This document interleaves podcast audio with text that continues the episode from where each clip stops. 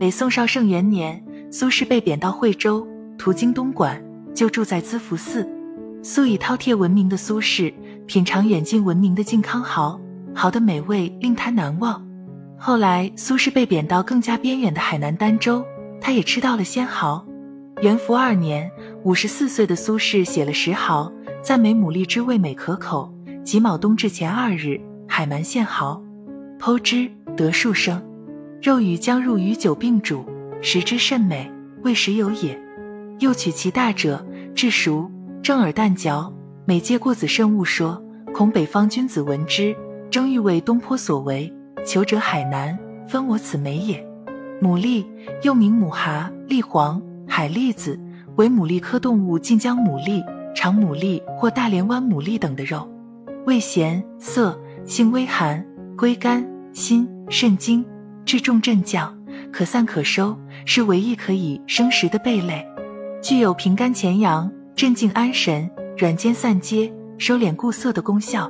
中医认为，牡蛎肉味甘咸，性平，入心肾经，有滋阴养血、宁心安神之功，适用于阴血不足、心悸怔冲、烦热失眠、盗汗、心神不安等，主治眩晕耳鸣、手足震颤。心悸失眠、烦躁不安、惊痫癫狂、裸力引流、乳房结块、自汗盗汗、遗精尿频、崩漏带下、吞酸胃痛、湿疹疮疡。牡蛎虽好，但是脾虚精华者不宜选用。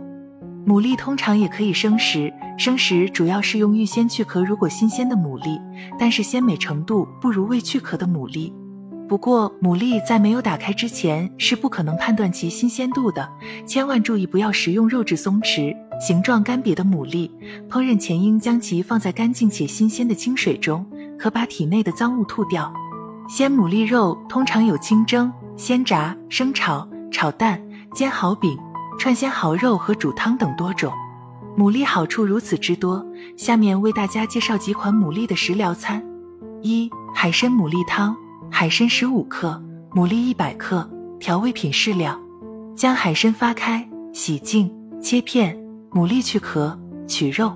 锅中放清水，适量煮沸后，下葱、姜、椒、料酒、米醋等，下海参、牡蛎，煮至熟后，加食盐、味精调味服食，可补肾益气，适用于肾虚阳痿、遗精。二、牡蛎瘦肉粥：牡蛎肉、猪瘦肉。大米各一百克，调味品适量。将牡蛎去壳取肉，与猪瘦肉同洗净，切细备用。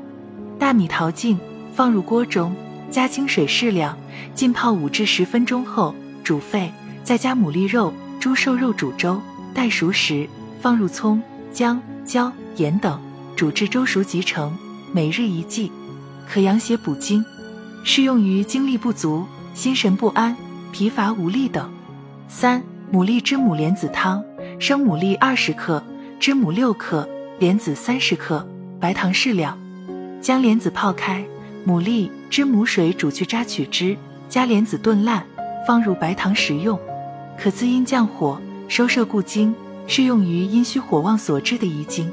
四、芡实牡蛎汤：芡实、牡蛎壳各三十克，将芡实炒黄研末，牡蛎煎汤送服。